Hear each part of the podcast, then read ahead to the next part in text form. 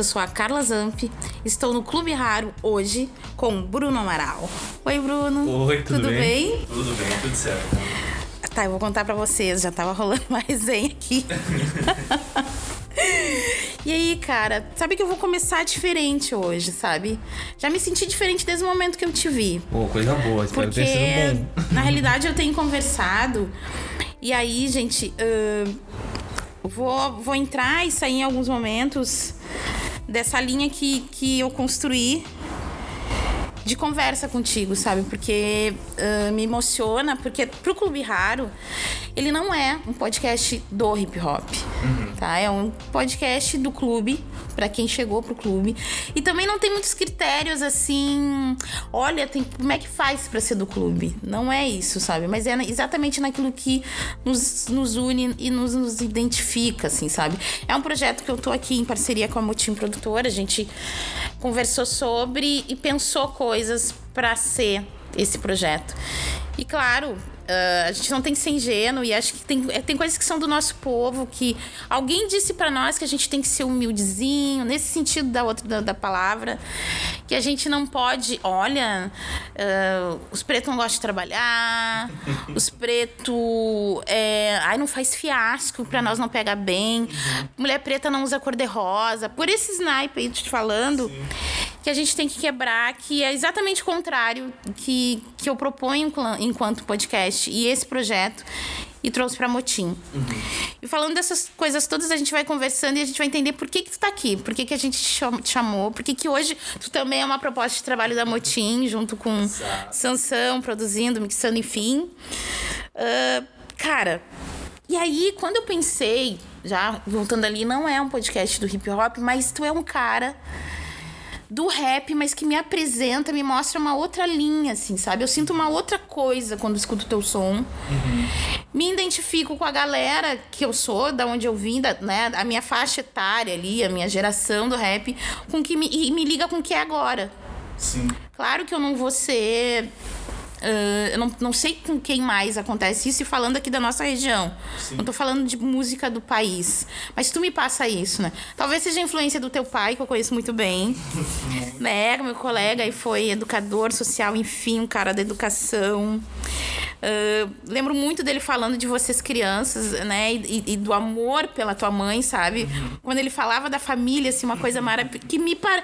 Cara, parece sentir isso, sabe? Eu tenho muito isso, né? Eu tenho muito do meu pai, assim, a gente é muito parecido, né? O, o Luciano Amaral, hoje eu tenho a honra de trabalhar com ele na área social, né? Me tornei educador social também. E com certeza é referência, assim, né? Eu cresci ouvindo muito de tudo. Do Brasil, principalmente. Né? Então eu ouvi muito rock nacional, eu ouvi muito MPB nacional, eu ouvi muito samba, muito pagode, muito samba de novo e muito pagode de novo, porque foi o que eu mais ouvi. E a rua me apresentou o rap, né? Então eu entro com a ideia do rap, na verdade, de uma forma muito muito objetiva. Eu queria falar bastante. E esse tipo de música fala bastante. E eu tenho bastante coisa pra falar, então é aqui que eu tenho que estar, sabe? Eu sentia isso assim. Ah, teve uma pessoa que pra mim foi a grande que, a pessoa que iniciou o rap na minha vida foi o Nego Caio, né, da Bom Jesus, que ele botava equipamento de som e ligava as caixas. E eu ia pra instituição lá que eu ficava, e daí eu saía da instituição, passava na frente do bar dele assim Caio. tocando os rap. E eu, pá. E eu, eu lembro de caminhar mais devagar, assim, pra poder curtir mais o tempo da música, assim. Tá. Eu tinha a hora, tinha que ir pra escola depois, mas eu tinha que dar uma curtida ali e tal. E eu via que juntava uma galera, conversava, assim, eu. Da hora esse negócio aqui. Sabe que louco o Tiano falar do bar do Caio, né? E acho, acho que vai rolar muito isso aqui na nossa conversa. Deixar nítido aqui pra vocês que, que o Bruno ele é de uma geração e eu de outra, mas as coisas que nos ligam. Provavelmente nessas tuas passadas ali no bar do Caio, não na- durante a semana, mas, mas era mais no fim de. Eu tava ali com a galera do Raps, né? Tipo, a gente- os bailes dele, enfim. E aí a gente já, já, já se remete a falar de referências, né? O Caio, durante um tempo, até seu momento de, de partida, era uma das referências ali, né? E fazia questão muito de falar da história da comunidade, dos seus artistas, né? A gente tá falando aí de Bom Jesus. Sim. E que eu sempre digo que é um dos bairros que mais é, projeta seus artistas, mais tem muita exemplos artísticos boa, e de tudo, né? Boa. Tem de, de tudo na Nossa. né? Lá tu vai encontrar do rap, do funk, do samba, do pagode, né? E, e, e sim rola um, uma um orgulho, sabe, disso assim de poder saber, né, que tem grupos de samba lá, que tem grupos de pagode, que tem MCs de funk, que tem MCs uh, de rap e muitas outras coisas artísticas, né? A gente tem grafiteiros lá, a gente tem saiu de lá atletas, né? E, e, e para atletas também tem que saíram de lá. Então assim é um bairro que eu tenho muita paixão de falar assim, né? Quando a gente fala assim, eu sou da Bonja, uhum. a gente fala com muito orgulho assim, né? E, e fui crescendo dentro de uma ideia de, de clareza, de, de nitidez da vida, sabe? O meu pai, ele me trouxe muito para a realidade, muito desde sempre, assim. Isso acontece por conta disso. Uh, a vida não foi tão enfeitada. Eu não, eu não, não passei dificuldades extremas, mas também eu sabia, eu dava valor às coisas que a gente tinha ali, porque a gente sabia de onde vinha, como é que era para acontecer. Sim. O meu pai, eu digo que conheci o meu pai da pré-adolescência para adolescência, porque no, na minha infância ele estava trabalhando, então ele saía antes de eu acordar e voltava antes de eu depois que eu já tinha dormido. Um legítimo estranho assim, sabe? Depois na pré-adolescência ele trocou de serviço, ele teve mais tempo. E aí ele recuperou todo esse tempo, assim, né? Tudo que ele podia, ele, ele consumiu da, de mim, da minha irmã ali e tal. Então ele foi mais presente da pré-adolescência para frente. E a gente, aí que eu conheci, assim, a, a pessoa, né? O seu Luciano Amaral, assim, o cara pensador, crítico e tal. Então e é uma é, pessoa né? que. Nossa! muito, assim. A gente teve vários momentos, assim, de concordâncias e discordâncias, assim. Nada a ver com o que você tá falando, assim, sabe? E principalmente porque o pai. É difícil para mim falar isso, assim, mas o pai, ele literalmente largou a arte para poder criar a gente. Ele trabalhava como ator, ele tinha os bicos, mas ele queria ser ator, assim. Fazendo. A minha mãe grávida e ele tava fazendo peça de teatro. E, ele teve que parar com as peças para poder dar conta ali junto com a minha mãe e tal. E daí, para mim, assim, depois perceber isso, porque, tipo, o que, que me levaria hoje a largar a arte tem que ser uma coisa muito importante, Sim. sabe? Para mim é minha vida, sabe? E daqui a pouco não largar, né, Bruno? Porque já que tu traz esse exemplo Nossa. do teu pai. Nossa, exato, daqui a pouco sabe? fazer valer, né? E aí ele faz esse movimento e tal, cria a gente. E aí eu chego nele e eu falo para ele que eu quero ser artista. E aí ele fala o quê? Não é fácil. Se manter disso não é fácil. Eu, adolescente, rebelde, esse cara tá indo contra o meu desejo Sim, de ser artista, coisa, né? sabe? Uhum. Eu pensei, esse cara quer acabar com o meu sonho, como assim? E aí a gente brigou muito por isso, assim, sabe? Eu falo, não, cara, eu só quero trabalhar com a arte, eu não quero trabalhar com outras coisas. Você vai me atrapalhar, quero me pensar na minha carreira, minhas coisas, tudo. E aí ele falou uma coisa que para mim foi o grande a virada de que eu entendi o que, que ele queria dizer e eu nem sabia nessa época que ele era ator nessa época, que ele tinha sido ator. Ele falou assim: "Tu precisa fazer o que tu precisa fazer para fazer o que tu quer fazer". Importante. Né? Nossa, daí para frente as coisas só andaram assim. Uh, aí eu começo a ir pro caminho da música, não indo pro caminho da música, porque eu fui estagiar num, num, virei estagiário num banco de um projeto Jovem Aprendiz dentro da comunidade da Conceição, né, da uma instituição lá, pequena casa da criança. Aí lá eu conheço o, o Dona Conceição, artista gaúcho aí, né, de Alvorada. E ele lá era professor, educador. Aí eu falei, cara, preciso fazer um trabalho assim assado que é com música do estágio, né? Porque tem uma parte que era mais socioeducativa ali. Tu me ajuda, ele te ajuda. E ele foi vendo minhas letras e ele falou, cara, esse carinha tem alguma coisinha e vem comigo.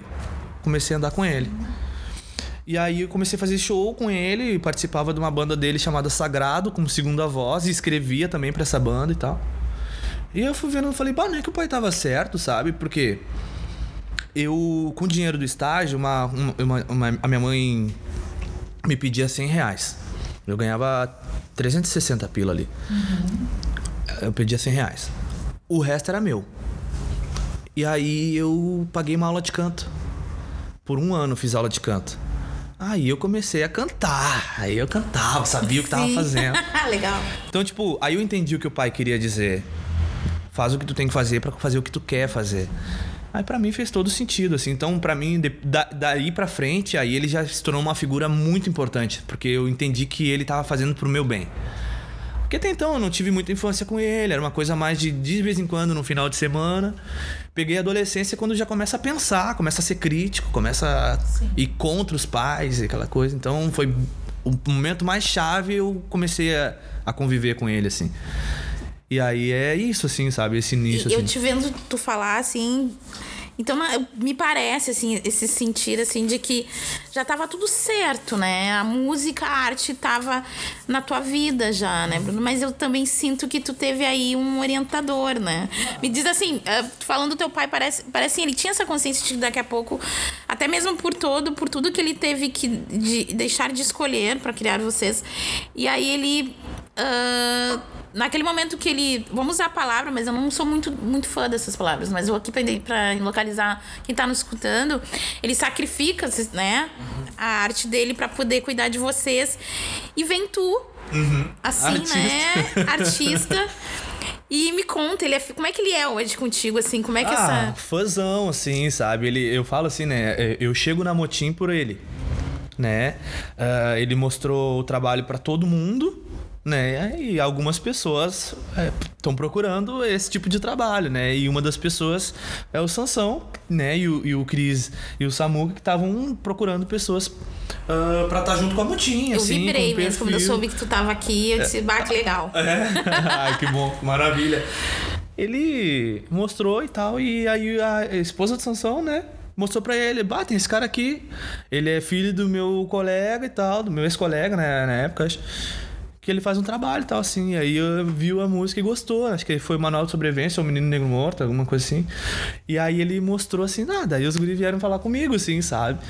E eu, uh, no momento que os, que os guris vieram falar comigo, eu já tinha alguns clipes lançados com o meu grupo de rap, né, com Geração Griot, e uma música minha lançada que é o Manual de Sobrevivência.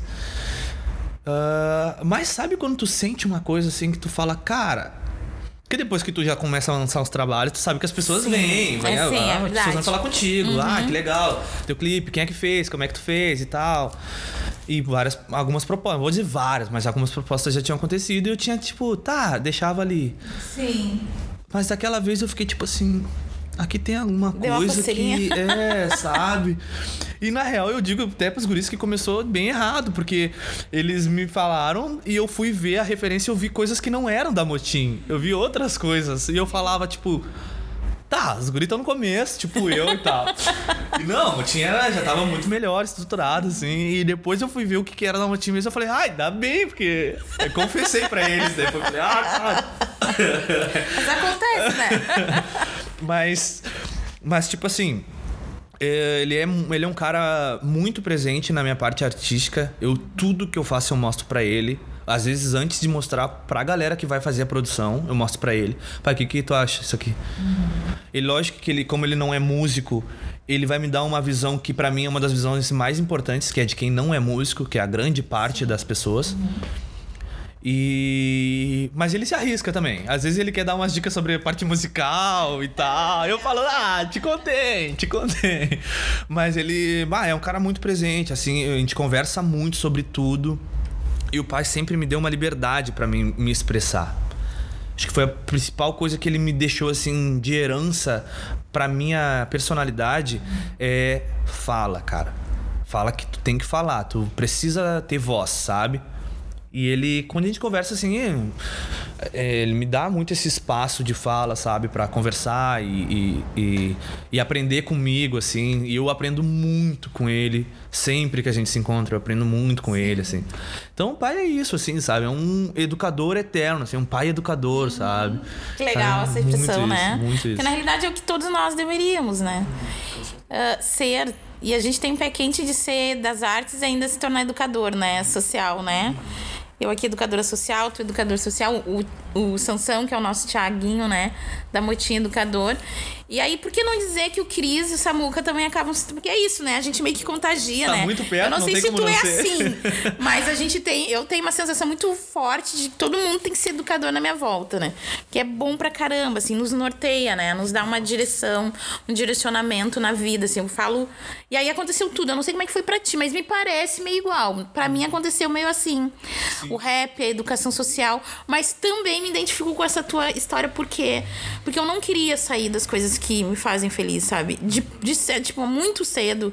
Meu primeiro, meu primeiro grupo, meu espaço de socialização artística foi na onde, onde eu moro, né? No teatro, porque a minha mãe sempre fala que eu e meu irmão sou gêmea, que a gente era, a gente era, a gente era criança, assim, tipo, muito tímida. Assim, eu corria pra baixo. Se tu vê hoje, tu não acha que é isso, tá? Mas era uma criança que me escondia. Eu tinha medo de me mostrar, né? De aparecer, de brincar. Então, nesses espaços das artes onde eu me encontrei. Só que aí era muito tempo. Quando eu chego na adolescência, quando eu descubro o rap. Tipo, eu, não- eu, eu percebi de cara, assim, que eu ia ser muito infeliz se eu fosse fazer qualquer outra coisa. Também me dei conta que eu só me dei esse. Eu só me dou. de- tipo, percebo isso porque eu tô no rap. Porque eu tô dentro de uma, de uma cultura que faz eu me questionar. E aí tu falando, e, e eu acho que é por isso, né? Daqui a pouco, assim, não, eu sempre digo isso aqui no podcast, tá, Bruno? É por isso que as pessoas vêm parar aqui no Clube Raro, né? Porque elas são do clube. Não é que eu tenho que Sim, ter. Mas, sim. cara, a gente se vai, se, vai falando e a gente vai se encontrando nas histórias, assim, se enxergando. E aí tu fala da família, tu fala do teu pai, do qual eu conheço antes de te conhecer. Né? E eu vejo, e isso eu tenho que te dizer, assim, que a gente ia começar a falar nos bastidores, a gente deixou pra falar aqui. O que eu vejo em ti que é importantíssimo hoje pra, pra cena. E aí, eu, claro que é. A gente fala o mundial, porque eu sou dessas, eu jogo lá pra cima mesmo. Tem a, essa, a, a cena do país, mas aqui, tá? Falando de nós, Rio Grande do Sul, Porto Alegre. A tua contribuição enquanto é, jovem musicista do rap, do samba, porque eu sei que tem aí, né, as influências, homem e negro e assim e eu te, te olhar com toda essa com esse amor sabe com essa ternura um cara que é educador porque a gente precisa disso agora. A gente precisa desconstruir é uma série de, de dores aí, né? E aí tá incluído o racismo, o machismo, em coisas que nos oprime. E aí eu tô felizésima, assim, porque eu tô dando um pé quente. Deve ser os guri. Deve ser a Motim. Porque as parcerias têm acontecido e eu tô podendo falar disso. Porque é isso que tá rolando aqui, né? certeza. Uma, uma aproximação que a gente vai poder trocar. E falando disso, a gente falou da família.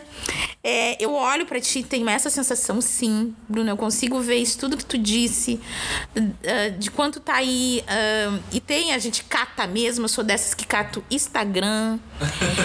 Cara, o que que é? Fala um pouquinho, porque a gente ama, né? né? A gente se apaixona, porque tinha aí uma, tem, não sei pra ti, mas mulher do rap não é tanto, mas ah, tinha uma, tipo assim, se a gente falasse de algumas vezes, falando mais da Zamp, assim, se a gente falasse de algumas coisas, a gente era tudo, depois o Cris vai botar um barulhinho assim, mas eu vou falar, puta, tá, mas, e cara do rap não se apaixona, tem que pegar várias minas, tem que fazer o que o, papel machista do hétero, mas cara, eu sou apaixonado pelo teu amor lá, que tu posta umas fotos lindas com a tua esposa, noiva, namorada. E, cara, e, tu- e é isso, né? Porque eu vejo, tu tem sim, a coisa do rap, tu tem. Né? Eu olho pra ti e sei que tu é um cara do rap. Eu não sei porquê, mas a gente sabe. Quando o cara canta rap. A gente Sim. sabe. Não sei se é porque eu também sou, se é mulher, não sei. Ah, mas a gente tem esse feeling, Mas tem, tem, é, tem. né? Tem, né? Rola. Uma balaca, né? Tem uma coisa assim. Mas, cara, quando tu balaca. posta, posta lá as fotos, A porque balaca tem é isso, ótimo. né? Eu sou da Sim. geração que o homem do rap não ama. É, eu, eu. É que aí que tá, né? Eu digo assim, eu tenho. um- Vou começar como eu chego ao rap, né? Ah, muitas coisas do rap foram trazidas pra mim, eu não cheguei. Então, às vezes, por exemplo, com os guris do Geração Griot, eu digo que eles são muito mais rappers que eu. Mas eu entendo o rapper de uma forma muito. Como tu vive. Como tu encara a vida, o que que tu faz. Eu digo que tem muito rap que não. Muito rapper, muitas rappers que não cantam, não dançam, não grafitam, não tocam ali as picapes, mas são rappers porque porque elas entenderam a ideia social do hip hop. Então esse trabalho social delas torna elas rappers, torna eles rappers. E eu chego no rap mais por essa visão social da parada do que pela quatro elementos, cinco elementos, sabe? Depois eu fui entender um pouco melhor sobre isso. E, e então, eh, esse, esse lado mais do pessoa rapper, né? Claro, eu tive meu momento de querer usar as calças largas e quem- tudo lá embaixo, não, quem mas. não, né? Aham. Mas eu. Né, sei lá. Às vezes eu também tô uns dias assim. Hoje eu quero sair, Sim. sabe? E então foi por um lado mais assim da questão social, na questão política, né? De com- como falar com as pessoas sobre as coisas que acontecem e tal. E, e sempre fui muito musicista, sempre fui muito da música. Então eu tinha a minha questão de autoestima, que eu me achava, sempre me achava muito feio na, na, na pré-adolescência, me achava muito feio, por conta da, da- das espinhas, dos cravos que tinha muito e tal, me achava muito um cara feio. Mas eu sabia que tinha um charme no cara engraçado, tinha um charme no cara que toca um violão. Eu falei, é por aqui, cara, não tem outra, sabe? Eu vou, vou fazer isso aí. E a Priscila, que hoje é minha esposa, a gente, a gente se conheceu no colégio e eu me apaixonei, até hoje eu digo pra ela isso, eu me apaixonei na independência dela. Ela era uma mina que ela era ela não era aquela pessoa que precisava de alguém pra ser. Sabe? Ela até hoje ela é a Priscila, ela não é a esposa do Bruno. Sabe? Ela não precisa disso. Isso me pra, pra mim me dava uma tranquilidade de estar com ela ou depois, né, que a gente ficou junto, de estar com ela de dizer assim, cara, eu tenho total certeza que se eu não tiver aqui tu segue, cara. Tu não precisa de mim pra seguir. Então isso, eu, sabe, eu só curto, potência, assim, hein? essa potência nessa mina, sabe? Mas foi muito doido, assim. A gente. A gente. eu- na época eu tocava numa banda de pagode. Tocava teclado. E eu só sabia tocar um solinho. Que era. Olha! Eu só sabia isso. Essa era a minha participação na banda. Sim. Eu tocava um solinho de uma música e mais nada. e o pai que comprou um teclado pra mim, usado, que tinha umas três notas que não funcionava. Eu falei, cara, tá valendo muito, muito obrigado. foi um livramento, eu acho que esse teclado. Não foi nem comprar, foi um- alguém se livrou do teclado, sabe? E eu, eu- eu acho que eram mais notas. O pai era meio metido a, a elétrica, ele tem uns cursos lá, e ele arrumou umas duas notas ainda pra mim. E aí eu tocava essa, nota, essa, essa, essa musiquinha no teclado na banda e tal. Eu lembro que quando eu conheci ela no, no colégio, assim, eu já me encantei por aquela mina, assim, eu falei, pá, essa preta aqui é diferente, cara. E aí eu agradeço muito por não ter tido. ah, não ter sofrido racismo em relação a relacionamentos com mulheres pretas, assim, né? Então eu, eu sempre fui muito apaixonado por mulheres pretas e, e assim, ela, ela apareceu no ensino médio e a gente virou amigo, assim, sabe? E aí dava. ah, a gente. Ficou... Mas aí tu já tava encantado. Não, totalmente, assim. Mas eu tentando segurar minha onda, sabe? Sim. E aí já aprendendo um violão ali e tal. E aí eu peguei e eu, eu, e eu lembro de ficar com ela uma vez. Só que nessa época ela tava namorando e ela tinha dado um tempo no namoro. E eu não sabia disso. E ela voltou pro namorado, assim. Eu fiquei arrasado. Cara, essa banda de pagode ganhou tanta música. Tanta música. Eu fiz tanta letra de pagode pra, pra essa situação. E os guri não queriam nem saber que eu tocava. Eu não precisava nem tocar mais. Só vem com as letras, assim, sabe? e aí eu fiz as músicas e tal, beleza. Aí deu. Aí depois a gente. Aí vida, fui pro quartel, aí pá, tá, voltei pro colégio, voltei a estudar lá e ela tava lá, assim, e aí eu, bah, lá aí de novo, né? Eu solteiro e ela tava ficando, e eu- depois eu tava ficando, ela tava solteira e ficou até que um dia tava nós dois solteiros. Chegou a hora. Eu falei, é agora, né? Não tem o que fazer. Aí voltamos a ficar e daí pra frente se foi. São sete anos e alguns meses aí juntos já. Não, eu sou fanzésima, né? Eu Sim. sou. Ah, eu não Ah, sei se eu. Se eu, eu, eu, eu fico dividida se eu, se eu sigo as tuas redes por, por todo esse amor que é demonstrado pela tua. Enfim, por, por tudo que tu é enquanto artista. Mas eu tô sempre lá curtindo dedinho, as fotinhas, que são muito bem produzidas. Vocês dois. Olha, tem mó marra, né? Tem uma lá, tipo, o sol. A gente tenta, a gente Tem, tenta. né? A gente, a gente foi pra praia, tinha um fotógrafo, gente falou, cara, a gente vai te usar tanto, tanto, cara, a gente não deixa. Ah, o cara, não, porque eu vou curtir minhas férias. Eu, que férias, cara? Ter fotógrafo. tu vai Muito estar aqui bom, com a muito gente. bom. Aí ele pegava o meu celular, assim, virava de cabeça pra baixo, dava um jeito, botava, ah, ISO, e não sei o que, filtro. E eu, "É isso Não, aí, cara." perfeito, eu sou fãzete. Tem umas lá que eu olho lá, lindas fotos. Mas poder falar. De, e assim, tu tá trazendo tua história. A gente vai falar, claro, mais pra frente da, da- aí da tua construção musical, do que tu tá trazendo e projeto. Mas em tudo eu vejo a música. Em tudo eu vejo a tua família. E vou, vou aqui explorar bastante a nossa conversa, porque é isso também. A gente precisa ser exemplo e, e quebrar alguns paradigmas, né, Bruno? E a gente tem os nossos. O rap produziu alguns, o hip hop reproduziu algumas, né? A gente tá em plena construção, por exemplo, do Museu da Cultura Hip Hop. E, e aí tem movimentos, ent- eu acho que assim, ele é estratégico, porque a gente vai discutir algumas coisas. É, esse, esse, por exemplo, a construção do, do Museu Hip Hop me aproximou de gerações mais jovens de meninas que fazem rap. E eu tô muito feliz por isso. Ao mesmo tempo que acontece a motim da- na minha vida. E eu disse pros guris, em especial pro Thiago, assim, que tá, passa o dia comigo porque trabalha comigo na instituição onde a gente está no momento, enquanto educador social. E aí, sabe, Bruno, tinha. Eu, tipo assim, quando eles guris, ah, vamos fazer com o Bruno, que são. A gente, claro, vai fazer com os artistas da Motim.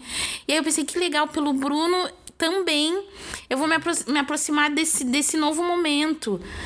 Né, de música rap, né? Eu sei que tu tens outras influências, daqui a pouco a gente vai rir um pouquinho, porque eu já ri horrores da história dele aqui no carnaval, que ele também passou por lá. Mas, Bruno, como é que é hoje? Ser um artista do rap, né? Se tu quiser. Eu vou te, te chamar assim, mas eu sei que tem outras influências. Hoje, no nosso, na nossa cidade, é agora, ser artista que produz e faz música rap, né? E levando em conta a comunidade que tu vem, né? 470, que é respeitado um monte. Hoje, assim, eu, eu sinto que o mundo, ele tá muito vivido nas redes sociais, assim. Que era uma coisa que... Exemplo, o bar do Caio. Tu tem que estar no bar do Caio pra tu viver o hip hop dali. Hoje eu vejo que a coisa é mais virtual. A coisa é muito mais na, nas visualizações, nas curtidas, nas lives e, e enfim. Mas tem sim. Ho- Hoje, muito mu- por conta do momento atual da pandemia, que a gente precisa estar isolado. Mas eu senti que teve uma migração já antes da pandemia já para essas questões. E, e eu sinto também que por mais que é um mundo muito distante, porque eu tô te vendo, mas eu não, tu não sabe de repente. Se eu não te curti, tu não viu que eu te vi. Ah, eu, eu ainda sinto uma, uma contribuição muito legal, assim, das pessoas, sabe? De, bah, que legal que o grupo tal fez um, um clipe. Bah, que bacana que aquela mina tá gravando um clipe que saiu pro mundo, que as pessoas estão vendo. Bah, que bacana. Museu do Hip Hop. O Museu do Hip Hop é uma coisa que eu só sei por causa da internet. Sim. Sabe? A primeira coisa que chegou pra mim foi por causa da internet, né? Diferente, por exemplo, da Casa de Cultura, que na época que foi criado não era pandemia ainda e eu pude ir lá. Sim. De cara, assim, antes de ficar pronto, eu fui lá, assim, sabe? Eu fui na inauguração, eu fiz parte disso de uma coisa mais física. Mas eu sinto que a coisa é muito mais virtual. E, e, aí- e aí, ah, vai aprender. Eu tô aprendendo ainda também como fazer isso, né? Mas, mas também acho que. ah, tem o positivo e o negativo disso, sabe? E que, que eu acho que assim. Essa, essa distância às vezes eh, se perde muita coisa, sabe? Nessa distância de não estar ali vivendo e tal. E tu acha que tem que. que essa distância, o- pelo menos é o que eu sinto aqui, vendo tua fala e acompanhando também, Bruno, que talvez alguns fiquem pra trás, né? Sim. Não acompanhem esse, Sim, esse sim. processo de evolução. É, eu, eu me sinto muito. Claro, ninguém me pediu, mas eu me sinto muito no dever de deixar algumas. Não deixar o samba morrer, sabe? Então, muitas coisas assim eu gosto de usar como referência mesmo, pra que. Tá, mas vem cá. Porque tem isso, por exemplo. a gente mais cedo conversou e eu até falei sobre isso. Antes eu ouvia o disco. Hoje eu escuto a música, mas eu quero saber o que, que ele come. Como é que ele se veste? Onde é que ele compra? Onde é que- sabe? São, são necessidades que, que vêm de agora, assim. Então, eu quero usar disso também. Por que, que ele botou aquela batida lá? Ah, aquela batida então é. Ah, pode crer. E daqui a pouco é de uma coisa muito antes, assim, sabe? De um samba muito antigo, de. sabe? E eu não tô sozinho, vejo que tem uma galera, assim. Uh, uh, fazendo esse tipo de coisa, assim, e também valorizando muito o que é do Brasil, sabe? O Brasil tem muita coisa, sabe? Eu sou um pouco difícil de ouvir coisas que não são do Brasil, assim. Eu, eu prefiro me abster a música nacional, assim, muito. Nada contra, né? Esses dias eu vi um clipe de uma menina da França, incrível, incrível. Uh, um clipe também maravilhoso, assim, de uma menina da França. E mas eu prefiro mesmo assim ficar com a música brasileira assim. E aí eu vou de tudo, sabe? Vou do MPB ao rock, ao samba, vou ouvindo de tudo. E uma estratégia que eu faço e às vezes é isso que pega para quem tá ouvindo a minha música, é que quando eu tô fazendo um rap, eu não escuto rap. É a minha estratégia. Se eu vou fazer um samba, aí que eu não escuto samba, porque eu quero misturar. Sim. Então eu vou uhum. ouvir MPB, vou ouvir rock as referências que estão claras. Amplia, né, ah, o, o teu sentido de ouvir, é. né? O teu estudo, uhum. ele amplia. É, eu sempre tive muita, e acho que ainda é. Uh, eu, e é uma das coisas que a arte propõe é que não tem limites também para isso, né? Eu acho que. E hoje eu entendo isso melhor, porque claro, sou de outra geração, né, Bruno? Mas eu tinha uma certa dificuldade também de, de trazer outros elementos para as minhas composições e hoje eu tô mais livre. Mas é, também tem um pouco a ver com a minha fase uhum. de vida também, assim. O que me deixa bem feliz é o que eu vejo em ti, que isso já é um pouco super resolvido, assim. Eu, sabe que uma das coisas mais legais de que tá me deixando muito feliz de fazer esse podcast é poder receber pessoas que vão contar suas histórias e ver assim, né? Tu sentir essa energia. Porque contribui comigo comigo. Claro. Sabe, o que tu traz contribui comigo. E também ter essa consciência, né? E falando de contribuição, de consciência, o que que tu vai trazer para nós? O que que vem aí de, de novidades? Olha, a Motinha aceitou um desafio e eu, nossa, muito feliz por estar com eles, assim. É, como eu falei, né? Aquele sentimento de tipo, ah, é aqui. É, o ano era 2014. Aí o que estava acontecendo lá por lá? Era escolas ocupadas, uma violência extrema dentro da comunidade, da onde eu morava na época, na Bom Jesus. Muito grande, muito grande, muito grande. Televisão repercutindo muita violência das comunidades e tudo na mais. Na verdade, o teu bairro fica muito conhecido nesse período por causa de, das violências, né? Muito. E e eu tava conversando com uma, com uma, com a esposa do meu produtor também, que é o Di, de Nex, meu produtor, assim, meu amigo. E ele eu falando com ela, ela é professora da rede pública de Alvorada na época, né? E ela dizia, falando assim, bah, tu vendo aí a gente conversando assim, e, e, aí daqui a pouco começa a me brilhar a letra da música. E eu lembro que eu falei uma frase que eu falei assim, enquanto lápis já virou pistola. Nossa, quando eu falei essa frase, a música meio que falou assim, ó, vai, só começa. E eu começo a escrever, escrevi Menino Negro Morto. E aí essa música ela vai passando por todas essas situações do Sim, negro eu, dentro da acho, comunidade. Me tocou muito essa música, assim escrevi, fala sobre a educação. Na realidade, eu escuto a música. Claro que eu já sabia que tu era da Bonja. Uhum. Mas eu escuto a música e, tipo, a Bonja tá nessa letra, cara. né? Tipo. Muito, assim, né? Então eu trago muito dessa vivência, dessas coisas que eu vou escutando, das pessoas que eu escuto, assim. Foi um momento da minha vida onde eu aprendi a ouvir as pessoas mais velhas pra aprender, assim, independente do currículo, não me interessava, sabe? Então eu ouvia às vezes eu tava no centro da cidade e parei para comer um pastel. Teve, aconteceu essa situação. Chegou um cara parou do meu lado, assim. Eu lembro que eu ia pra uma formatura, então eu tava de terno. O cara achou que eu era pastor de alguma igreja, assim. Sim. Aí ele veio me pedir uma comida. O irmão, o irmão, não sei o quê. Eu... Aí eu, tá, vamos lá. Aí comprei um pastel, comi com ele, comecei a ouvir o cara falar assim, nossa, muita riqueza, assim, né? Da, da pessoa ali em situação de rua. E eu aprendi a ouvir as pessoas, então eu ouvia as pessoas e começava a trazer isso para dentro da. Porque elas conseguiam, parecia que elas organizavam as coisas que eu via. E aí eu botava na música. Escrevi Menino Negro Morto e depois escrevi Preto Como Eu. E então essas duas músicas elas contam praticamente o mesmo momento, só que de uma, de uma uh, perspectiva diferente.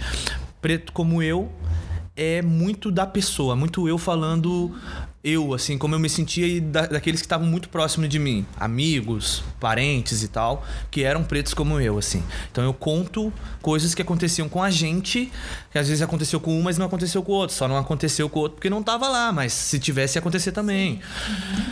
Uh, então a música fala. E o Menino Negro Morto é um geral. Eu falo mais do geral, assim, um sentimento meio de raiva, de, de tristeza, de. às vezes até de falta de esperança em alguns momentos, assim de indiferença da sociedade em relação ao corpo negro, em relação ao jovem, à mulher, ao homem negro, e, e em relação às dores da, da comunidade, né? Que eu via muito assim. Uh, tanto minhas preocupações minhas da minha família quanto também de pessoas próximas de, de a mãe ter que deixar filho sozinho em casa ou ter que deixar com alguém ou ter que botar numa instituição mas ia trabalhar e não tinha notícia e voltava meio que chegava e o que que aconteceu Sim. E às vezes era uma tragédia, muitas vezes foi. Então ela fala sobre isso, sabe? Sobre essas dores, assim, nesse momento. O que me dói é essa música caber no dia de hoje. Porque essa música é de 2014. A gente tá falando de, de seis anos, sete anos. E essa música cabe. Como muitas outras de muitos antes. Negro Drama cabe. Né? Eu, tipo, eu vou te falar, tu trouxe Negro Drama, eu trago Negro Prego. Negro Prego. Sabe, né? as que coisas fala tra... que da tua é a mesma, vem, né? Na, Tá é, entendendo? são gerações diferentes de artistas do mesmo local e que trazem a história da Bonja nas suas composições, Na su- assim. E, e cabe, se tu ouvir ele, parece que ele tá falando de hoje. E isso é, é, o, é o lance, assim. Mas também, lógico, pra mim, como é um momento eh, ali, eu tava meio da adolescência, fim da adolescência, eu tava muito rebelde, assim, sabe? Então eu olhava muito pra essas coisas. A gente. Aí a Mutinha Aliás, entra. tua- o, teu, a- o teu amadurecimento musical é espantoso, né? Daquele tempo pra cá, né? Pra quem. Ah, é. é Muito Eu percebo quem anda nitidamente, assim. comigo, assim, né? Eu gosto de, de ir atrás dos bons, sabe? Tipo, eu quero estar perto dos caras bons, das minas boas, sabe? Pra, pra aprender, assim. Muito eu fui em gravação, só pra ouvir. Sabe? Teve uma gravação da Veneno no Café, da Pamela Amaro. Um samba. Aí eu posso só ir. Eu fico quietinho. E eu fui, aprendi, nossa, aprendi muito, assim, a nata do samba de Porto Alegre lá. E eu, caraca, só as preta foda, assim. Eu ficava tipo, claro, é. Imagina, cara. sabe, assim, cuidando pra não fazer barulho. Não me verem aqui. E aprendi muito, assim, com elas, assim. Então, eh, vem muito de estar atento, sabe? Isso é uma coisa que eu, eu digo que a gente que é da favela tem a questão da oralidade, né? Muito, assim. Cara, tu tem que estar atento. Tu não... Nada é mastigado, assim. Tem muita coisa que é... Bah, tu viu o que ele falou ali? sabe? Pá, que da hora isso, né? Pô, aprendi. É isso, sabe? Tem que estar atento. E eu, eu sempre fui muito atento. Muito, muito ligado. Né? Fiz tudo pra não ficar cego. Irmão, eu não sou cego. Já digo isso na, no manual de sobrevivência, sabe? Então. Mas eu venho trazendo aí. ah, setembro e novembro. Que legal. Na- ah, Ansiosíssima. Preto como. Ah, eu tô assim, ó. Eu já sou ansioso por natureza. né? As unhas já eram. Já foi as unhas todas. Preto como eu e Menino Negro Morto. ah, elas. Elas vão ser lançadas em. E pro Rio Grande do Sul são meses estratégicos. Né? A gente também tem que pensar nisso, né? Como, sim. como fazer essa. Essa é a parada do, do- da música, assim, né? Como é que tu faz um lançamento com pá, com uma Um data que. contraponto, né? E Ah. assim. E aí aqui a gente tem a própria história dos farrapos, dos lanceiros negros, e aí pega setembro, né? Que não foi, não aconteceu em setembro, mas a gente tem essa, essa, essa história de que se comemora aí, né? Sim. Mas que a gente já E, sabe, é, né, Bruno? A enfim, gente, né? O nosso povo preto é, vai sempre em cima disso. E novembro, né? Mês da consciência negra aí, Oliveira Silveira também. Ah, ah, o 20 de novembro, que é onde. Aí tá uma parada que pra mim é o universo. Eu nasci dia 20 de novembro. Ah, legal. Olha, tudo Aí, certo, né? Tudo já, eu já tinha. nasci, um- tipo assim, eu não tive outra. Era isso, era isso. Ah, tenho minhas dores disso também. claro, Vamos imagina. lá, ah, passeata, né, do, do 20 de novembro, vamos fazer lá a passeata, pá, legal, não sei o quê. E eu, pá, meu aniversário. E a galera, ê, 20 de novembro, ê, e eu, cara, meu aniversário, em cima do palco. Sim. Ninguém vai cantar parabéns pra mim. Quem Ninguém- não, ninguém né? A gente um é ser abraço. humano, né? Bruno? É verdade. Aí, mas lógico, eu, eu falo isso rindo, lógico que, né, não é, jamais.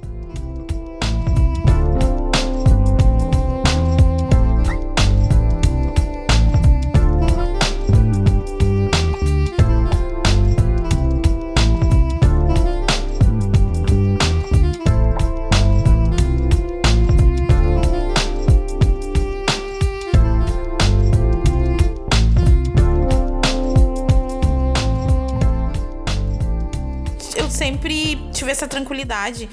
A gente pode rir em cima de uma consciência construída, né, Bruno? Sim, sim. A gente tem essa percepção, a gente ah, acredito que a arte e a educação nos trouxe para esse lugar. A gente ri, mas a gente a dor tá aqui, né? A gente Sim. sabe onde ela tá, Sim, né? sim. E aí quando o que me, me- que me dá uma um nervoso, eu chamei de nervoso, não sei como tu chama, é quando a gente percebe que o nosso povo ele é cooptado, ele é utilizado e não teve essa oportunidade. Então daqui a pouco, né, se um dia, eu não sei se a gente ainda surta nessa vida, ah, e aí eu acho que a gente precisa conversar isso num espaço como a Motim. Daqui a pouco aparece uma oportunidade e eu vou usar aí a, a- o Plim Plim, por exemplo, né? Como é que a gente constrói hoje um espaço para esse meio de comunicação, né? Na minha geração, isso isso era, ah, tipo, no fundo todo mundo queria ir, Aham. tá? Todo mundo quer um espaço de visibilidade para mostrar. E aí tem o sentido de ser de, de, de ter sucesso, né? E, de- e que, o teu som, o teu sonho chegue mais um, a- perto de milhares, enfim, que várias pessoas vejam, mas tem essa coisa mesmo do questionamento, de estar num espaço como esse. E aí a gente construir, porque é isso assim, já que nós estamos aqui já falando de coisas de, de- e pautas do momento, chegou, tá? Tu tá num espaço desse, como é que vai? Né? Como é que um artista. Como é que alguém que já não se sente mais como artista, mas é muito mais. Porque tu é muito mais do que isso, né? A Espero, Mutinha é, e nós espero, somos. Não é que nós não, a espero. gente é mesmo, a gente é foda, tá? e como é que chega num espaço desse e como é que faz? Porque assim, eu não acho que ele é mais descartável, tá? Não, não. A gente tem que ver como é que faz. Aí qual é a estratégia? Quer dizer, se Eu- tu já pensou nessa estratégia. Já, já. Muitas, muitas vezes. É que assim, eu sempre optei por ir numa, de uma forma muito na defensiva. Atento, atento a perguntas, atento a, a, a qualquer fala mal colocada, para daqui a pouco eu não passar por uma situação de ficar mal entendido, né? Ou de repente, bah, achei que o Bruno era uma coisa e era outra, sabe? Então, ah, eu tenho uma proposta muito nítida com a minha música, muito nítida. É- é- Ela fica aí para qualquer pessoa que vai ouvir, já tá óbvio. De questionamento, de empoderamento, de trazer essa, essa visão à realidade e, e muitas vezes de uma forma dolorida. Eu sei que dói às vezes ouvir uma música minha, porque ela pega na ferida. E eu acho que. Eu acho não, eu tenho certeza que a gente ainda tem muita coisa pra para evoluir dentro de mídia nacional e tudo mais em relação às pautas. Então a gente tem quando eu vou chegar para fazer uma, uma se eu for fazer uma entrevista em uma rede nacional, eu primeiro tenho que aprender muito. Eu tenho que estar pronto. Eu acho que essa é a, estratégia, a melhor estratégia. Eu tenho que estar fortalecido de conhecimento, eu tenho que estar fortalecido de, da minha história, da minha origem, do máximo que eu puder, por mais que a gente sabe que a nossa origem ela tá toda esculhambada pela, pela escravidão, mas a gente tem muita coisa ainda que muita gente lutou para que permanecesse, né? E vários âmbitos, religiosos, culturais, ah, culinários, vestimenta, ah, ideologias, pensamentos, tudo, forma de viver, tudo tem. Então dá pra gente, né? E muitas coisas que são atuais mesmo. A gente precisa é se encontrar. Encontrar onde é que estão os espaços que estão sendo discutidos sobre isso e se fortalecer desse, dessa educação, desse conhecimento, para quando chegar num momento de, de teste, vamos dizer assim, tu não ser né, tu não tomar Engolido, rasteira. né? Aham. Tu não tomar rasteira nenhuma, assim, sabe? Então eu acho que assim, a gente precisa primeiramente é aprender, ouvir, né? Quando se sentir pronto.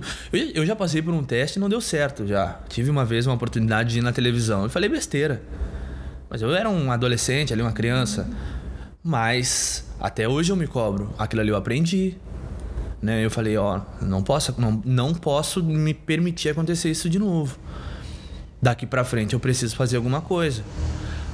Eu agradeço de ter percebido rápido. Sei que às vezes a pessoa não, não percebe. É, o que eu falo, assim, esse, a gente tem, né, a oportunidade de, de perceber rápido, Uhum. né? Porque às vezes tu fica durante muito tempo nesse... nesse dentro, dentro de algo que, né, tipo, que a gente não tem acesso, Uhum. né? Fica dentro daquela bolha lá, daquilo que daqui a pouco é bem nocivo.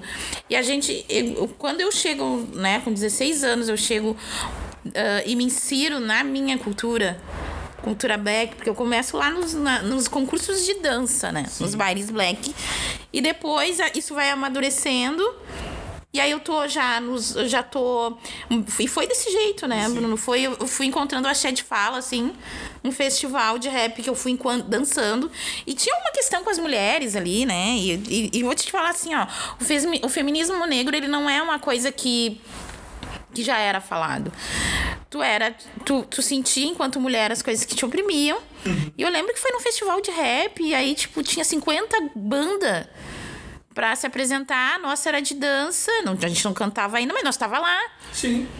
Aí nos, tinha 50 bandas, a gente ia ser a última banda, né? Tipo, não ia ter mais ninguém. Pensa, a Carlinha surtou, já saiu num pé.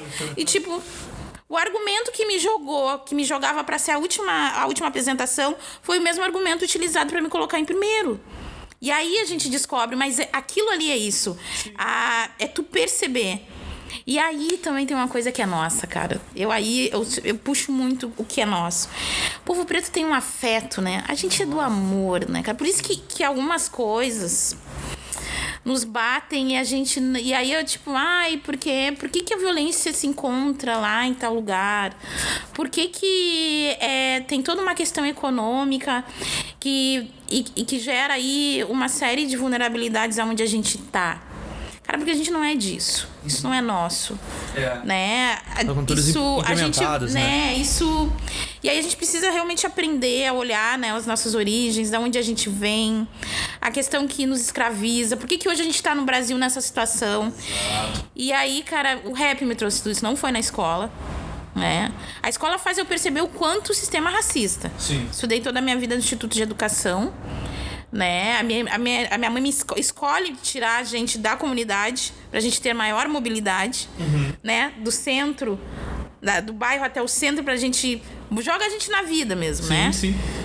E aí, tô- eu vou te falar que comigo foi assim, né? Tu tem as tuas histórias, a gente desde o pegar o ônibus sozinho foi um evento. Claro. Mas a minha mãe sabia. E é isso que eu vejo muito no Luciano, assim, o teu pai, né? Eu acho que a gente tem um pé quente. Aí tu chega numa cultura como o hip hop, só potencializa. Claro. E aí eu vejo um cara aqui que é músico. Que, cara, que pé quente. Eu tô, assim, muito orgulhosa, né? Mas, assim, tá tudo certo, né? E é isso também, sabe, Bruno? Eu poder te olhar e dizer pra ti, ó, tá tudo certo, cara. Ah, eu, eu, eu, eu agradeço, assim, sabe, a, a ser artista, sabe? Porque eu não consigo me ver de outra forma. Eu não consigo me ver. Eu digo que eu me tornei educador social tudo mais. Mas é uma parada tão. Sabe? Eu falo pros, pros próprios educandos, assim, cara, eu tô aqui é temporário, velho. Sabe? Vocês sabem que o soro daqui a umas horas, ó, partiu. Porque eu tenho que fazer o meu. E eu acho que isso também é educação. Também, sabe? Também é, é exemplo, sabe? Cara, vai atrás do teu sonho. Não, não, não fica com o que, que, que- o que deu, sabe? E. E claro, eu, eu fui muito acolhido, né? praticamente em todos os espaços assim que eu tive, eu fui acolhido. A primeira pessoa que me acolheu foi uma preta chamada Diná, professora de música da escola. No fundamental, assim. Tinha sete anos. E a música sempre presente, né? Sempre presente. Aí eu chego lá, a Diná, sabe aquelas pessoas que pá, passaram por dificuldade, assim? E ela, pra gente entender, ela falava assim: gente, aprendi a tocar teclado numa tábua. Eu não tinha dinheiro para ter um teclado, peguei uma tábua, desenhei as notas e eu imaginava o som das notas. E eu falava, caraca! Sabe? O projeto era tinha um edital, então eles tinham os instrumentos e tudo mais. Comecei tocando violão, não gostei porque doía os dedos. Fui pra flauta doce. Aí aprendi a tocar Asa Branca. Ô Sora, olha aqui que eu aprendi a tocar. Ela, ah, legal. Mas tu errou três notas. Eu fiquei tipo, caraca, uhum. velho. Mas eu sabia que ela era uma professora legal. Por que, que ela fez isso, sabe? Aí eu falei, então tá, Sora. Vamos Sim. pra música de novo. Uhum. Voltei, ó, Sora, e agora? É, tá quase, vamos lá. Sabe, ela tava me instigando pra mim, não, tu pode mais, vai lá e tal. E depois, eu, quando eu percebi isso, e, então, sabe, aí eu comecei a ir mesmo, assim, atrás e tal. E a, a, a Diná, depois eu reencontrei ela mais pra frente, assim. Ah, é uma griot gigante, assim, sabe? Uma pessoa que. É, é, a, tu estar presente dela é um ensinamento, assim, sabe? A pessoa parece que a vida dela é um ensinamento pra gente. E ela é muito acolhedora, assim. Então desde cedo. E também, óbvio, o fato de ter nascido dia 20 de novembro já me anteciparam muitas coisas. Eu me percebi negro muito cedo. Eu vejo as pessoas falando sobre, ah, quando é que tu se percebeu negro? Eu me percebi desde sempre. Eu não tive, eu não tive um momento. Porque era o dia do negro e eu olhava as fotos, era eu, assim, eu falava, cara, tá, sou negro, entendeu? E então foram barreiras que eu, que eu, que eu passei cedo, assim, sabe? Mas sempre muito acolhido, sabe? Muito acolhido, assim, por pessoas e, e lugares também, né? Porque às vezes também tu chega num lugar e é, tu se sente em casa, né? Quem faz o lugar são as pessoas, mas uhum. é que nem esse lance que eu tava falando da motinha. Esse sentimento de tu chegar lá e tu se sentir bem. Né? É aqui, eu tô aqui falando, baixa, baixei a guarda. Uhum. Eu tô de boa, pra que, que eu vou estar tá de guarda alta, né? Então eu tô, tô, tô tranquilo. A gente falou tudo ideia, agora, né? A gente baixa sabe? a guarda quando a gente tá de boa, né? É, exato. Uhum. Né? E eu me considero linha de frente. Coisas que eu cobrava, às vezes, uma galera preta. Falo, Pô, cara, mas vamos pra cima. Só que tem a galera que não é linha de frente. A gente precisa respeitar. É. Tem gente que tá na retaguarda. E quando eu caí, porque às vezes a gente se pega depressivo, se pega mal, quem acolhe é a retaguarda né? É a minha esposa, que não é tão de pegar nas questões raciais e tal, mas ela sabe que ela é preta. Uhum. E ela me acolhe. Ah, cara, e saber que é preto. Porque eu vou te falar uma coisa agora, tu me trouxe, tu trouxe isso. Sabe que, que no Brasil o racismo ele se dá muito na questão étnica, né? E, e, e que é padrão. E hoje a gente, até, até o tipo de crespo Hoje é debate, que coisa que não tinha a coisa de 5, 6 anos atrás. Teu, teu, teu cacho é 2D, o, o teu cacho é 3D, uhum, uhum. a cor da pele, uhum. né? Mas de fato a gente sabe o quanto é dolorido para uma mulher mais preta, Influencia. mais retinta. Quanto mais o cabelo parecer, né? Quanto mais negroide tiver as tuas expressões, o quanto isso. E é isso que a gente tem que debater. Ao mesmo tempo, que aí eu também, que é isso que também me fascina em ti, é a gente poder falar também, que é isso que eu trago pra Motinha, a gente falar do que nos faz feliz. Porque aqui tá todo mundo para ser feliz. Né? E, e aí eu vejo assim, um cara aqui que, que, que, que tá aí, que tem seu alicerce musical, né? Sua família entende, a esposa entende. É legal a gente dizer isso aqui, porque daqui a pouco eu preciso saber muito o que, que a música tem de, de sentido na minha vida, né? O que, que ela é para mim? Ela é aí um, algo que vai me salvar de, de, de, alguma coisa que me deixa muito infeliz. Ela é estrutura dos meus sonhos. Tudo isso a gente precisa saber. Claro que pra gente que é educador, né, Bruno? A gente que é educador social, a gente já desenrola. Já. Já quer Mas ensinar, já quer. Uma das coisas que eu sou fascinada e que eu levo sempre pra sala de aula é a questão de ser um, um bom comunicador, né? Saber falar. Porque o que nos eu vou, não vou falar palavrão, eu ia, mas não vou. Mas o que nos rala é porque a gente não consegue falar o que sente. É né? A gente não. E, cara, quando eu disco. Eu não sei tu, aí vou falar essa parte que eu adoro. Quando a primeira vez, Bruno, eu subo num palco e eu falo. E eu vejo todo mundo, aquele silêncio. Cara, eu não sei tu, mas quando aconteceu isso comigo, eu disse, cara, isso é poder. Mas assim, assim, minha mãe, me, eu levei várias chineladas pra ser a pessoa humilde que eu sou, mas te dá uma, mas te dá uma coceirinha, Nossa, né? Nossa, muito. Cara, tipo, né? É que, quer ver, Aconteceu, eu vou contar uma situação que aconteceu comigo que foi onde eu senti isso que tu tá dizendo. Ah, é muito bom. Eu tinha um professor de geografia que era o Jardel. E ele não é negro, mas ele sabe aquelas pessoas que são indignadas? Sabe? E a gente tava falando sobre o território gaúcho e ele falando sobre os lanceiros negros. Eu nunca tinha ouvido falar sobre os lanceiros negros. E ele começou a contar falar e o cara. Sabe quando sente uma raiva na pessoa? Tá falando, você não tá só dando uma aula, ele tá, tá, tá com Sim, raiva. Ele, ele, ele, tá ele ali, com tá raiva. ali. E eu falei assim, mas o cara tá saindo da linha do, do, do, do aula. E ele tá contando uma parada assim, ele tá irritado. Eu tô vendo que ele tá estressado. E ele se dedicou e eu falei assim: eu vou fazer uma coisa para ele. Eu fiz uma música, Lanceiro Negro. Essa música eu fiz pra aula dele. Sobre como ele fez a aula tal. Eu falei, ô senhor, eu fiz essa música aqui pra ti, ó, pra tua aula. Esse cara para e fala assim pra mim, Bruno, Porto Alegre tá de aniversário. Semana que vem, a PUC vai fazer um evento com as escolas públicas sobre o aniversário de Porto Alegre. Só que eu quero que tu cante essa música lá, que não tem nada a ver com o aniversário de Porto Alegre, não tem nada. Uau. Só que eu vou te colocar lá. Provocativo. Só que tu não não fala nada. tu não fala nada. Esse guerrilheiro, ele é guerrilheiro, muito, né? Muito, ele é, é. extremamente. Ele, ele, ele, primeiro dia de aula, ele botava assim, ó. Já deu malvadeza no quadro. Perfeito. Incrível, o cara é incrível. E ele. E, e ele, ele falava assim: se tu puder, até nem canta. Só deixa pra cantar lá na hora pras pessoas, senão elas vão perceber que não tem nada Sim, a ver. ele montou, ele montou o palco, Montou né? tudo. Só que aí eu chego lá e eu nunca tinha tocado sozinho num palco. E eu chego lá e eu descubro que eu vou tocar na época pro curso de sociologia da PUC, 300 alunos num teatro. Eu falei, como? Não vou. Não, né? Não vou, né? Não vai rolar isso aqui. E eu extremamente nervoso e tal. E eu chego lá no palco e ele vai. Só vai. E eu fui. Eu chego no palco, eu dou a primeira nota da música, eu engasgo.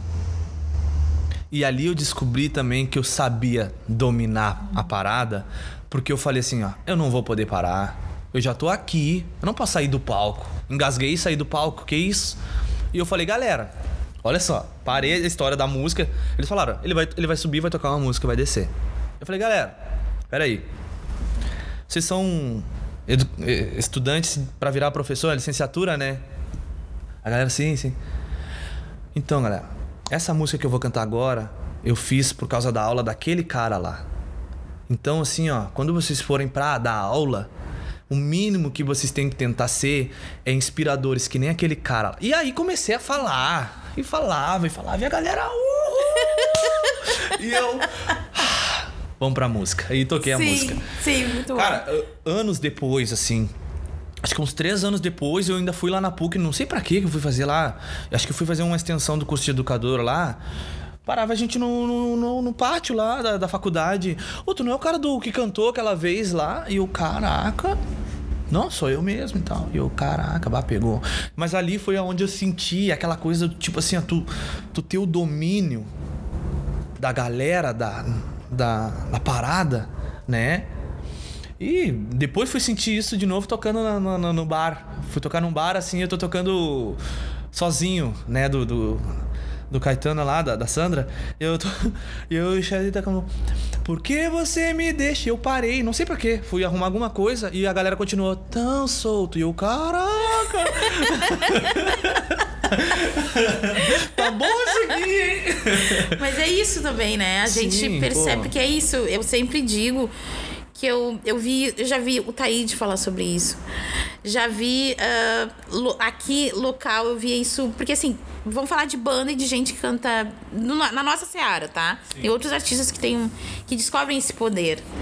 Né, de como a, a tu, o teu axé de fala, a tua fala transforma as pessoas e daqui a pouco leva algo para elas que elas ainda não tinham virado a chave, sabe? Escuta, escuta a música, mas através da música a gente saber que pode fazer isso, né? E aí, assim, é, eu sempre digo que nem todo, a gente é um processo de amadurecimento.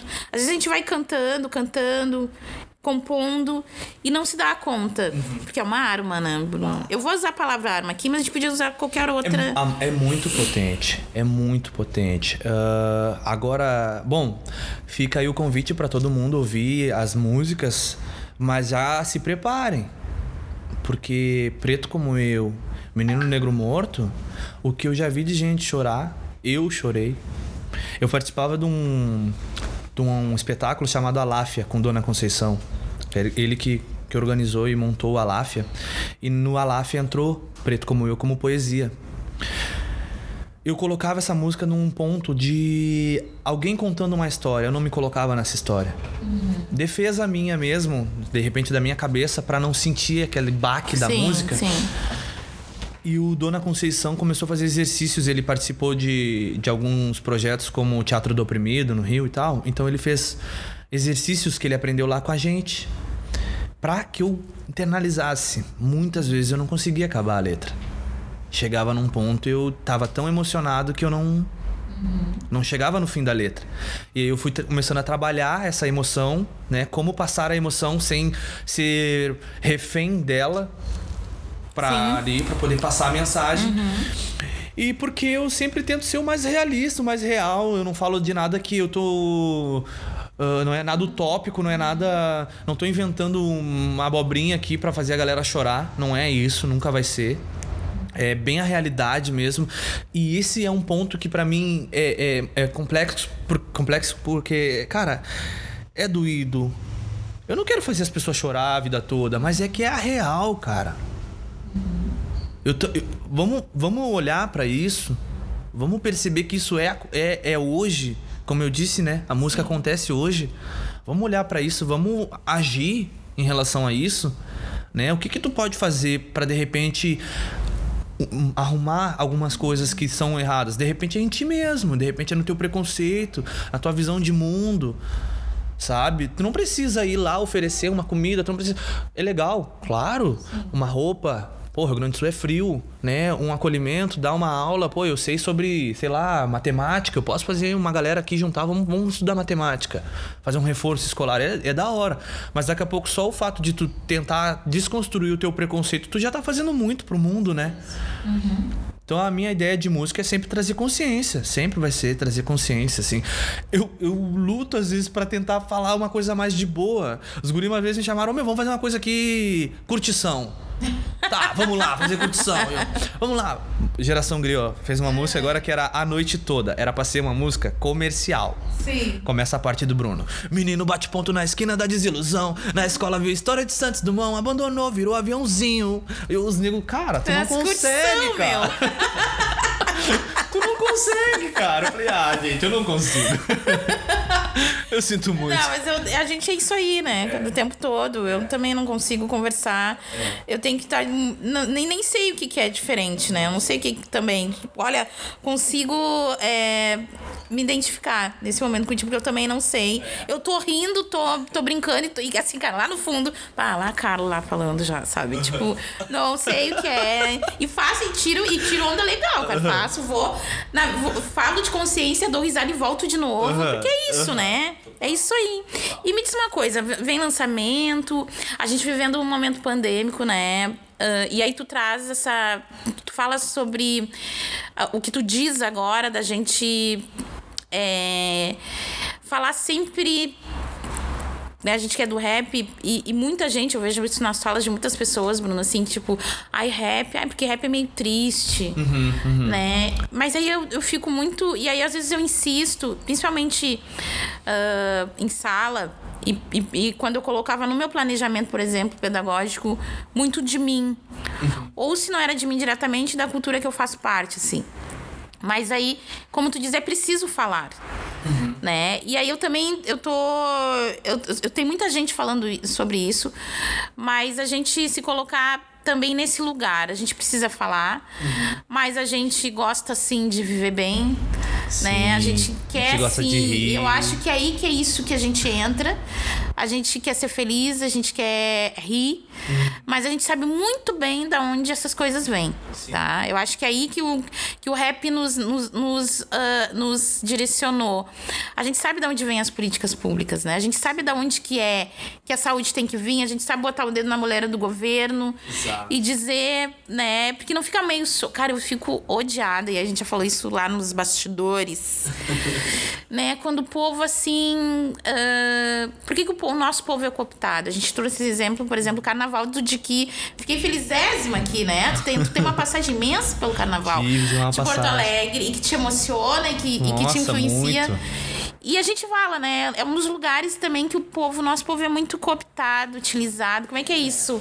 Eu, eu acho assim, ó, a, a gente eh, tem nossas necessidades de de tudo e principalmente como tu disse de ser feliz né de alegria de poder ah, ah, de poder aproveitar sabe a vida né da, da mais bela forma possível né com, a- com essa beleza toda que tem que tem dentro da comunidade também de várias formas não só culturais também né mas de outras formas tem Ah, o manual de sobrevivência eu, eu- é, parece uma música mais pesada, mas ela também fala de um pouco de alegria, sabe? Porque, cara, eu a minha a música pra mim ela é ela é para conduzir es- estado de espírito. Quando eu quero estar feliz, eu confesso que eu não vou botar um rap pesado. Porque esse rap ele vai me fazer pensar e daqui a pouco eu vou entrar numa uma viagem mais séria e tal. Então eu vou botar uma coisa mais pra cima, né? Eu gosto muito do, do, do Djavan, né? A palco pra mim a música é alegria, né? Então eu gosto de botar palco, boto ali, subo nesse. Ah, pra mim eu viajo daí. Então, ahn, eu boto coisas mais assim. Então, quando, como falar sobre isso também? Sendo que às vezes ah, o que fica mais evidenciado de várias formas é que quem vem da, da comunidade é ou é maloqueiro do- da pior forma possível que possa ser usar essa palavra, ou é bandido, ou e aí é a mídia falando isso o tempo todo, é as pessoas na rua, é, sabe? É a gente às vezes também se colocando nesse, nesse lugar de, de não possibilidade, de não poder. E aí, cara, como é que tu vai falar disso? Isso é uma parada que daqui a pouco não é tão presente. Tu tem que fazer um trabalho muito grande pra tu perceber onde é que tá a felicidade na tua vida. Sabe? Ah, onde é que tá a alegria? Qual é o teu momento feliz? Né? Então. É, é, é- é uma procura muito grande pra pra poder escrever sobre isso, sabe? Pra poder falar sobre isso. Então, eu tento também, quando eu vou falar sobre isso, esse, essas músicas que eu escrevi há um tempo atrás, hoje eu tenho uma composição um pouco mais pra frente, um pouco mais alegre. Ah, e, mas também sempre crítica, né? É, alegre com a guarda alta. Né? Alegre olhando mais esperto, né? Alegre. deixa eu falar. É, é isso aí, é, sabe? Então eu tento sempre trazer algu- algumas coisas quando eu vou falar de, de, uma, de uma visão mais alegre, ainda, né? Tem um. Tem um refrão que eu vou fazer pra uma, uma música pra frente. Será que eu. Que eu... Nesse liberado? momento, deixa eu falar pra vocês. Nesse momento ele olha pro produtor e diz se ele, ele pergunta se ele pode cantar o refrão da música ou não. Agora aqui, A agora gente- ele vai cantar, porque eu quero gente, saber. É estratégia, eu tô aprendendo, né? Estratégias. Tem todas umas estratégias pra lançamentos e tudo mais. Esses bom. dias eu tava com um amigo meu e fez um story bem do refrão da música do, do, do Khalid que eu tava participando. Eu só olhei pra ele e falei assim, cara, não acredito que tu fez isso, cara. Tu postou o refrão, cara. Enfim, tá bom, tá. Já foi, já foi. Fui ver, o cara tem um montão de gente viu. Eu falei, ah, já é, azar. Mas tá livre Tá aqui lá. o microfone que É. tu quiser. Ah, fala assim: Eu vim de lá, de um lugar que o sabor da pureza tá no ar. Um lugar de valor, de beleza e de decepção. De vitória e de reconstrução. E de histórias de amor. Então é isso. É, é, um, é pra ser uma música mais alegre por conta que eu fiz em relação à pandemia mesmo, eu fiz mais pra, pá, vamos dar um up, vamos, sabe? E, e escrevi isso. Mas também fala que é um lugar de decepção, de tristeza. Mas não só disso. Tem isso. Eu sei que tem, mas não é só isso que tem lá. Né? Então tem muita coisa, tem, tem muita felicidade, tem muita alegria. E uma das alegrias que eu passei, assim, uma das maiores alegrias que eu passei na minha vida foi dentro do carnaval. Nossa, carnaval eu extravasei tanto, tanto, tanto. Assim, eu, eu vivi o carnaval, sabe? Completo. Eu vivi a construção, eu vivi o bastidor, sabe? Eu vivi a festa né? Eu vivi o momento de ápice, assim, porque eu acho assim, ó, eu sinceramente, eu vivi antes de o bastidor, eu vivi o vamos lá e vamos sair numa ala, eu, eu tive esse momento. Sim. Mas é diferente. Nossa, a alegria é muito maior quando tu. Vamos sair numa ala que tu fez a fantasia? Sim. Nossa, é outras. Isso é o mais louco no carnaval, né? É. Porque assim, todo. Tem, eu vejo muita. A comunidade inserida, as famílias inseridas, né? Tipo, as mulheres. Uma coisa que é real. É família, né? É muito né? família as o carnaval. As escolas estão na rua porque é aquele contingente, aquele número máximo de mulheres participando, assim. Sim, que levam as suas sim. famílias, os seus filhos. Né? E aí eu tenho aqui, então, um músico genial né, dessa. Ah, obrigado. Dessa, eu, eu, eu, eu, eu sempre digo, né? Eu falo aqui dessa geração pra localizar, mas eu acho que tu tava lá no. gerado, lá, né? Vindo. O Luciano já sabia, né? Tipo, esse vai ser a pinta aqui, né? Mas tu já tem, acho que é eternizado, né? A gente. E, e tu vai eternizar aí com as tuas composições, né? O trabalho aqui em parceria também com a Motim. Sim, sim. E aí, Bruno, o que que tu deixa pra nós? A gente, é, a gente tem esse tempo do podcast, mas eu tenho muito pé quente, porque eu ainda vou ter momentos, tá, galera? Vai que ele volte, vai que eu também volte, né? Pra conversar aqui no podcast, mas a gente ainda vai trocar muita ideia. Aceitei já. Ah, então tá, né? Porque o convite, assim, ah, eu vou, vou, vou refazer. Bruno, tu faz um som comigo? Com certeza. Essa coisa tem- Sansão, é- é- então, São pedidos que já não precisam ser feitos. Ele só já É verdade, sabe, né? sabe? Já sabe. Acho que, o, acho que o Thiago aqui, que é o Sansão, a Mutim já viu a cena, ele já tá aqui bolando, né, por onde vai. Porque eu tô, eu já tô já sincera, né? Eu já tô aqui Não, com por onde a gente certeza. vai caminhar. Mas eu sou muito grata. Vai. Tá? Acho que foi. É estratégico, a gente sabe. Acho que a gente tem que se tem que dizer que é, sabe? A gente sabia que a gente ia ter esse momento. São projetos que estão aqui com a Mutim. A gente tem a, a grandeza, o pé quente, a espiritualidade, então, contando para que a gente se encontre. Eu quis muito. né? Eu, sou, eu sou uma pessoa do querer, né? Tudo eu quero, mas, né, enfim. Muito obrigada Ah, por essa, por essa conversa, ah, por esse momento que, que me ensina, que nos ensina, por compartilhar nesse áudio de podcast, mas felizésima, Ah, eu que muito, agradeço. muito feliz. Agradeço a ti, agradeço a todas as pessoas que, que me ajudaram a chegar aqui hoje, né? A gente falou muito ali do meu pai, mas agradeço também muito bem a minha mãe, uma preta guerreira também, muito... Ela é muito a Carla, assim, sabe? É, tô louco pra conhecer, Nossa, cara. tu vai Tem que ver a assim. paixão do teu agora, pai agora ela tá fazendo dela, natação. tá entendendo? ela tá fazendo natação agora. Olha que máximo. Ah, começou semana passada, tá fazendo natação. Aí ela chega assim, ah, eu tenho que ir pra natação. Eu falo, Ai, adoro. olha! Ui, ela vai pra natação. Calma aí, gente. Mas agradeço muito ela, assim, né, que ah, não é educadora, mas Uhum. me ensinou muito da- do jeito dela, assim, a encarar a vida. Mãe preta, né? Pô, Sei e é. muito, e muito, assim. E agradeço muito as outras pessoas, a todas as outras pessoas que ajudaram e contribuíram. A gente não tá sozinho, né? Nunca. Uhum. Não chega em lugar nenhum sozinho, né? Então, todo mundo que me, me deu aí a oportunidade de aprender, né? Eu agradeço, assim. E, claro, todos os convites vindo daqui é sempre aceito, assim, não precisam nem ser feitos, assim, sabe?